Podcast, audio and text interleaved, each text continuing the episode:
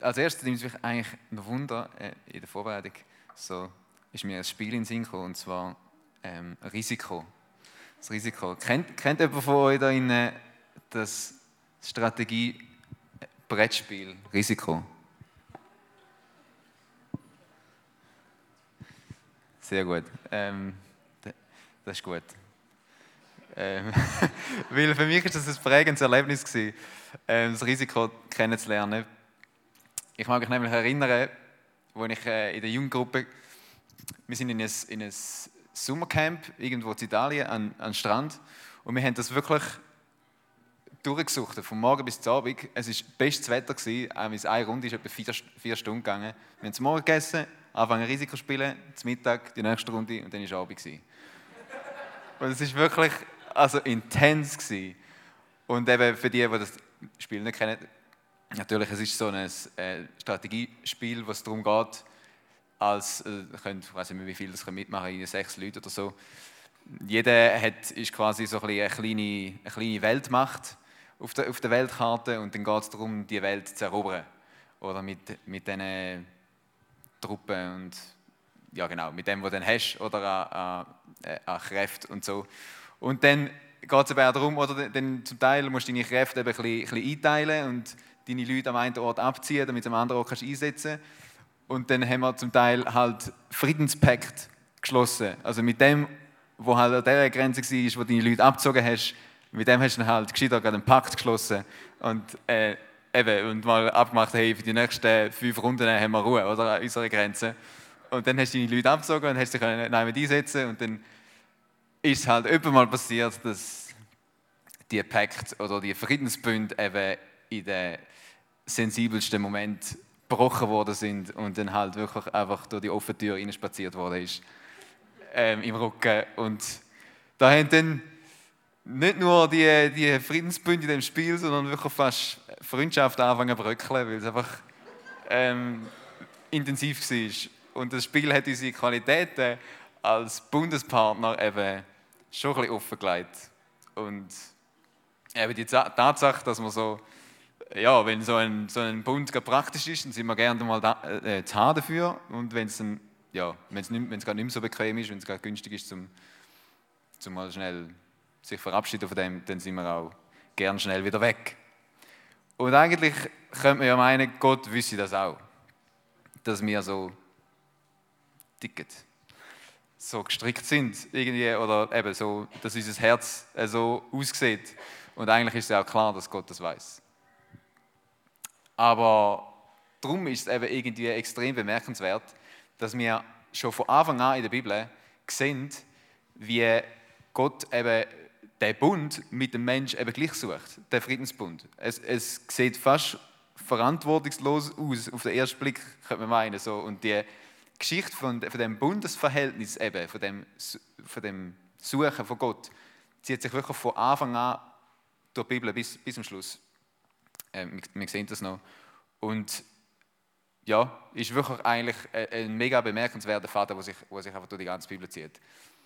Und weil, weil man das eben schon von Anfang an sieht, wenn man, wenn man da kurz reinschauen, ähm, beim Schöpfungsbericht, ganz am Anfang, am sechsten Tag, lesen wir, ich habe da zwar ein bisschen, eine ältere Übersetzung verwünscht, aber lasst uns Menschen machen nach unserem Bild, uns ähnlich. Also das uns könnte man auch so ein bisschen als Anspielung auf ähm, äh, Dreieinigkeit verstehen. Aber sie sollen herrschen über die Fische im Meer, über die Vögel des Himmels und über das Vieh und über die ganze Erde, auch über alles Gewürm, das auf Erden kriecht. Also erstens schafft Gott, ja Gewürm und so, aber ähm, erstens schafft Gott den Mensch eben sich selber ähnlich. Als Ebenbild, so wie man auch sagt, oder? Ähm, und, und beruft es eigentlich zum Verwalter und zum Betreuer von dem, was er eben so liebevoll und wunderbar geschaffen hat. Er beruft den Mensch in sein Team eigentlich, obwohl er eben ums Herz vom Mensch weiß. Und ein Kapitel später lesen wir ja auch schon dann, wie der Mensch eben die Gemeinschaft mit Gott in dem Garten bricht und, und eben nicht macht, was Gott will, sondern Er isst von der, von der Frucht vom Baum von der Erkenntnis von Gut und Böse, weil er selber will entscheiden, was Gut und Böse ist, weil er selber will groß sein, weil er selber will Gott sein.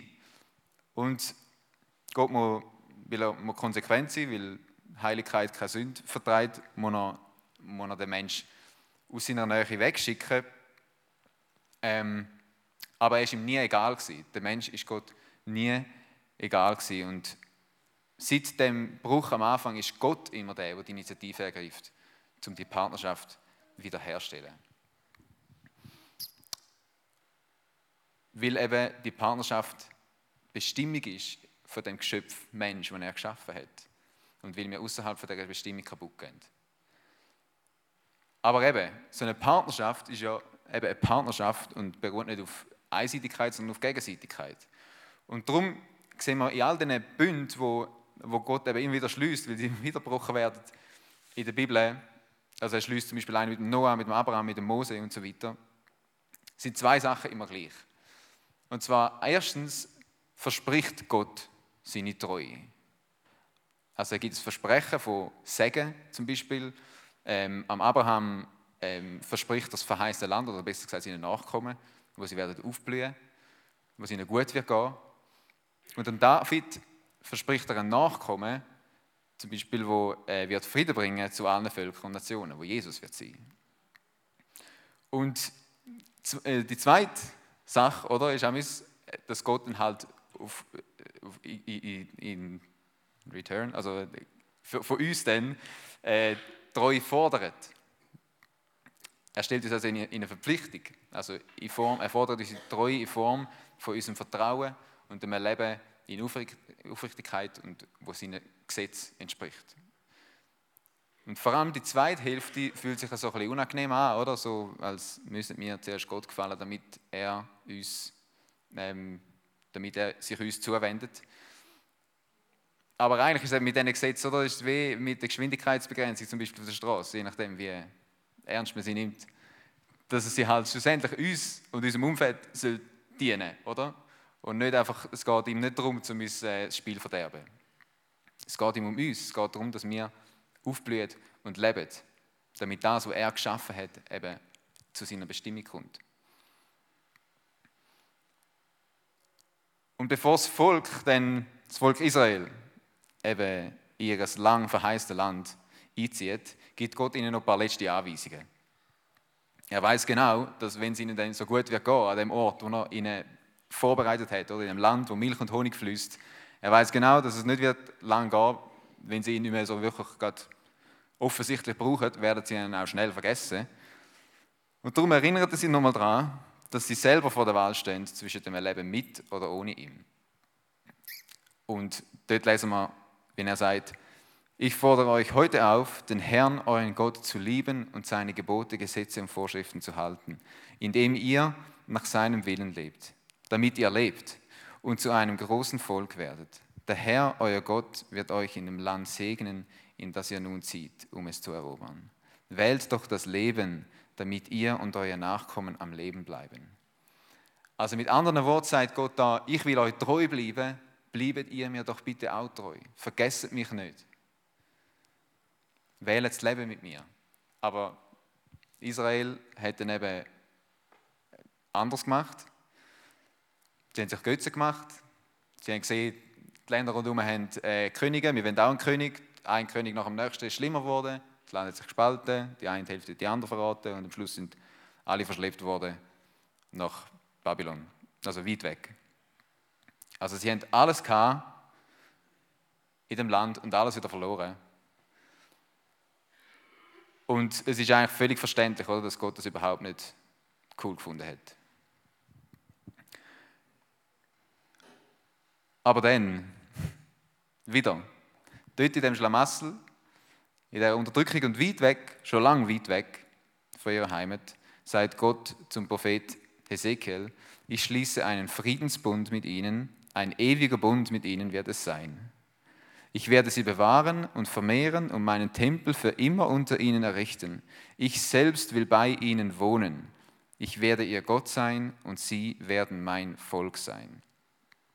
Und der letzte Satz, ich werde ihr Gott sein und sie werden mein Volk sein. Oder an anderen Ort steht auch, ich will ihr Gott sein und sie sollen, oder ich will euer Gott sein, ihr sollt mein Volk sein.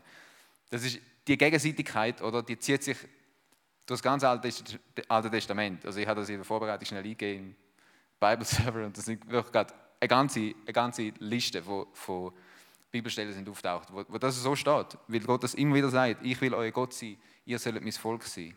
Ich will euch hören, ihr sollt mir gehören. Ich versprich mich, ich verschenke mich an euch. Verschenkt ihr euch doch auch an mich. Und in diesem Wort erinnert das vielleicht auch so dann langsam an das Bild, das wir aus dem Neuen Testament kennen, wo Jesus ja als der Brütigam, oder das Bild ähm, gebraucht wird von Jesus als Brütigam und der Chile seiner Brut. Wo ja auch wieder einfach als Bild gebraucht wird, wo auch, auch bisschen, äh, irgendwie immer hinkt die, die, die Vergleich irgendwie, oder? Aber da, so wird es auch offensichtlich, dass das eigentlich gar nichts Neues ist im Neuen Testament, sondern es ist genau das, was sich, was sich schon im Alten Testament zeigt. Einfach in anderen Worten jetzt. Und Jesus ist eben gekommen, ähm, weil wir unseren Teil nie geschafft haben zum äh, bringen, oder? Weil wir unsere Treue nie haben können halten. Darum ist er gekommen und hat eben am Karfreitag nächste Woche hat eben die Konsequenz von dem getragen, wo wir nicht angebracht haben. Und darum können wir jetzt uns auf seine Treue berufen, oder? In dem, in dem Bund mit Gott weil wir es eben selber nicht auf die Reihe gebracht haben. Und eben, vielleicht denkst jetzt du, oder, schon, so, eigentlich ist es ja schon eine spezielle Vorstellung, so Jesus als Bräutigam, ich als, oder mir als Brut, ähm, Gott als mein Lebenspartner. Es ist so irgendwie, also für mich fühlt das schon auch speziell an, also die Bilder, weil, weil es ist ja eigentlich, das Gefälle könnte gar nicht krasser sein. So, weil er ist ja der Schöpfer und wir sind das Geschöpf. Das ist eine verrückte Beziehungsdynamik, oder? wenn man das versucht sich vorzustellen. Also ich finde, ähm, da müssen wir uns irgendwie auch herausfordern lassen und, uns, uns mal ja, die Gedanken zulassen, so wie, wie, wie, wie gestört dass das Verhältnis eigentlich, oder nicht gestört, aber verrückt, dass das Verhältnis eigentlich ist. So, und eben weil, weil er, ist der, er ist der Heilige und ich bin der Unheilige. Er ist so zeitlos, ich bin so zeitlich, oder wir alle sind so zeitlich. Er ist der Heiler und wir die Zerbrochenen. Er der Erlöser, wir die Erlöste. Das ist ja eben äh, ein, spezielles Verhältnis und das ist nicht, das ist nicht herzig, romantisch oder flauschig. So, äh, manchmal, ja, manchmal glaube ich, denke müssen wir uns doch ein bisschen in Acht nehmen von dem, so, von, von so einer Vorstellung. Aber es ist eine felsenfeste und unvergleichbar tiefe und unerschütterliche Liebe und Zuwendung. Gott will mit dir sein. Er will mit dir träumen, Sachen entwickeln, schaffen, mit dem Kind auf dem Spielplatz oder Großkind oder wie auch immer. Er will mit dir im Team sein. Er will, dass du in seinem Team bist. Jeden Morgen neu. Und er hat dich und mich geschaffen zum Mitgestalten.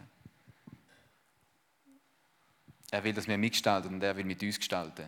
Wir, wir behandeln diesen Aspekt in unserem Studium noch, noch häufig so, eben, dass, dass der Mensch sehr kreativ geschaffen ist und dass das ein offensichtlich, offensichtlich so ein krasses Merkmal für unsere Ebenbildlichkeit mit ihm sind, ist.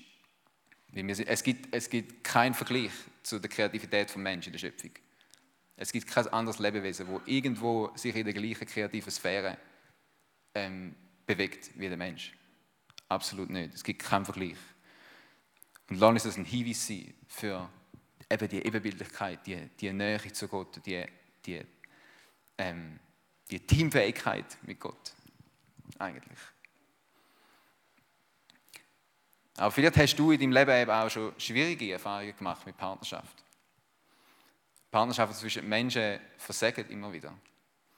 Und vielleicht hast du einen älteren Teil von dir oder so, wo, wo, oder einen Familienteil, wo, wo sich plötzlich, ähm, wo dir der Rücken zu, zugekehrt hat und irgendwie eben die, die, die ewige Partnerschaft oder die lebenslange Partnerschaft in Brüche gegangen ist, eben, oder eine Ehe, oder ähm, wo, wo, wo zerbricht oder am Bröckchen ist, oder einfach, und du zweifelst an dieser Idee von dieser ewigen Partnerschaft oder an deiner Fähigkeit als Partner oder dass überhaupt jemand dein Partner will sein.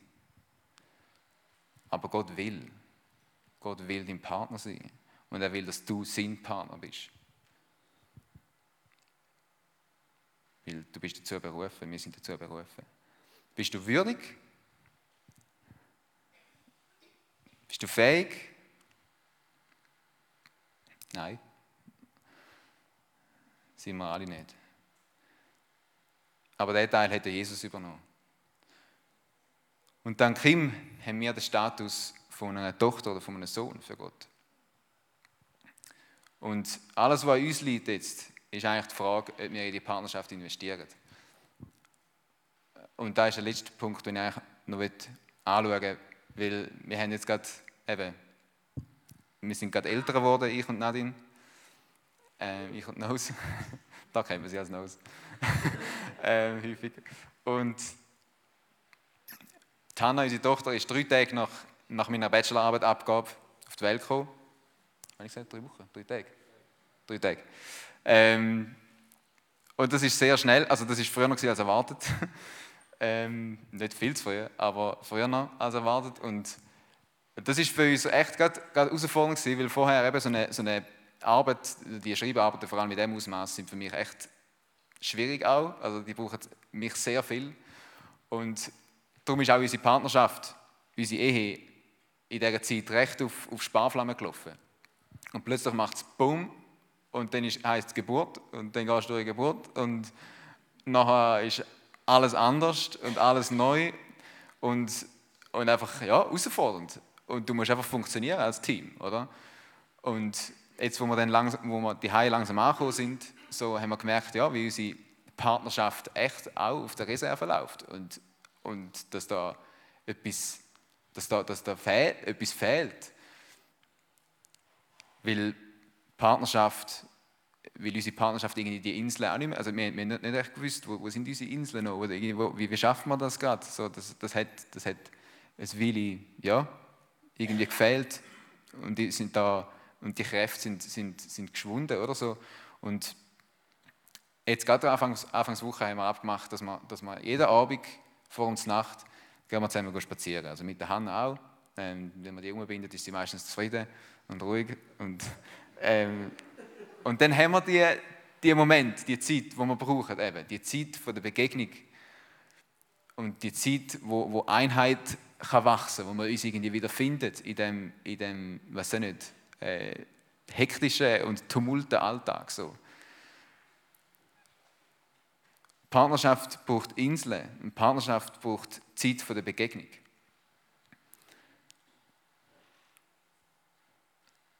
Wo dein Schatz ist, da ist dein Herz, lesen wir in der Bibel. Und der Schatz, der kostbarste Schatz und der kostbarste Rohstoff, den wir haben, ist unsere Aufmerksamkeit.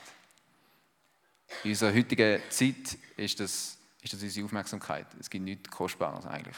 Ähm, darum sind auch die Big Tech-Firmen wie Google oder eben Facebook und so weiter sind die reichsten auf der Welt, weil sie mit unserer Aufmerksamkeit Geld generieren. Ähm, Und, und ich glaube, es wird, ja, es wird immer eine größere Kunst, irgendwie unsere, unsere Aufmerksamkeit gut ähm, zu verwalten.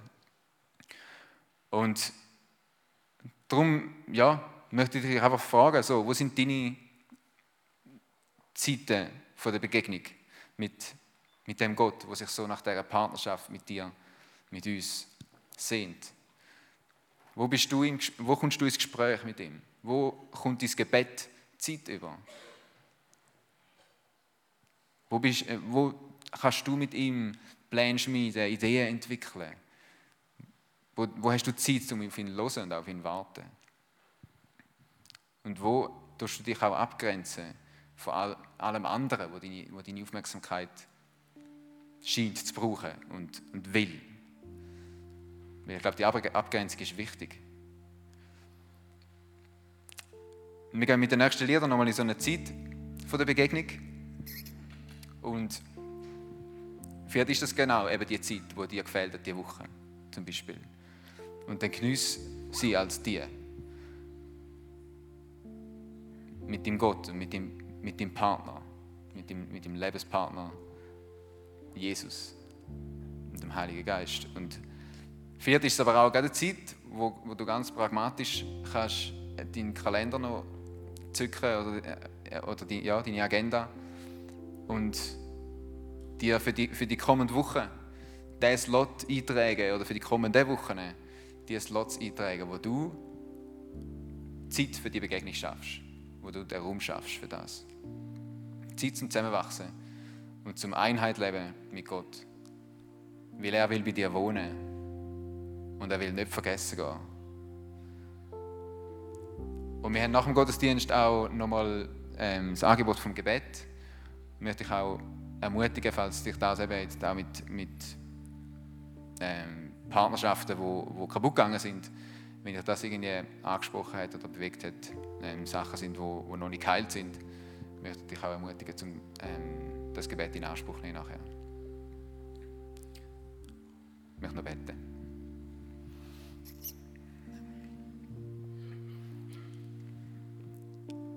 Herr, ja, danke, dass du, dass du uns berufen hast für die Partnerschaft, für die, für die Beziehung mit dir. Irgendwie eine völlig verrückte Vorstellung.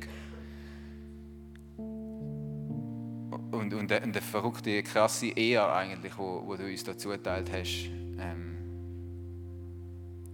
als deine Menschen. Und ja, ich bitte dich, dass du uns hilfst in dieser schnellen Welt, wo, wo, echt, ja, wo, wo immer schneller wird und wo es auch ähm, einfach schwierig ist, manchmal unsere, unsere, unsere Zeit zu schaffen, unsere, uns irgendwie frei zu schütteln von allem, wo, wo unsere Aufmerksamkeit will oder eben scheint zu brauchen. Und ähm, hilf, uns, hilf uns, Raum zu schaffen für dich.